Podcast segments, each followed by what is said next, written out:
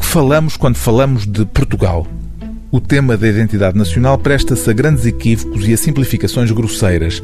Ou, como escreve o autor deste livro intitulado Volta a Portugal, o geógrafo Álvaro Domingues, o tema da identidade nacional conduz com frequência a ideias espumosas de senso comum sobre o litoral e o interior.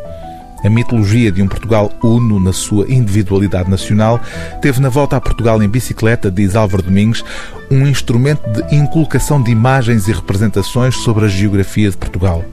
Alguns desses mitos resistem ainda como um poderoso referente de identidade coletiva e de representação, atribuindo sentido às coisas.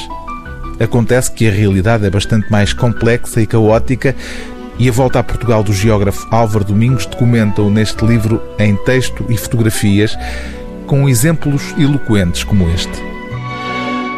Pensemos em olivais.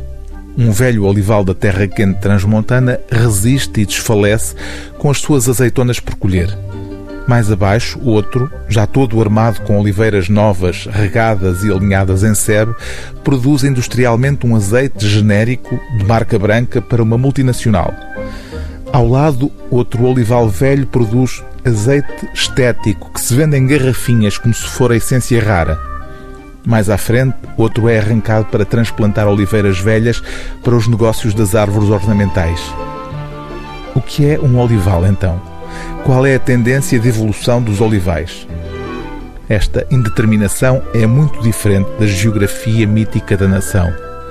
Não é fácil organizar uma volta a Portugal perante o mosaico das suas diversidades, as contradições e os contrastes que percebemos na rapidez das mudanças recentes a que assistimos aqui e ali.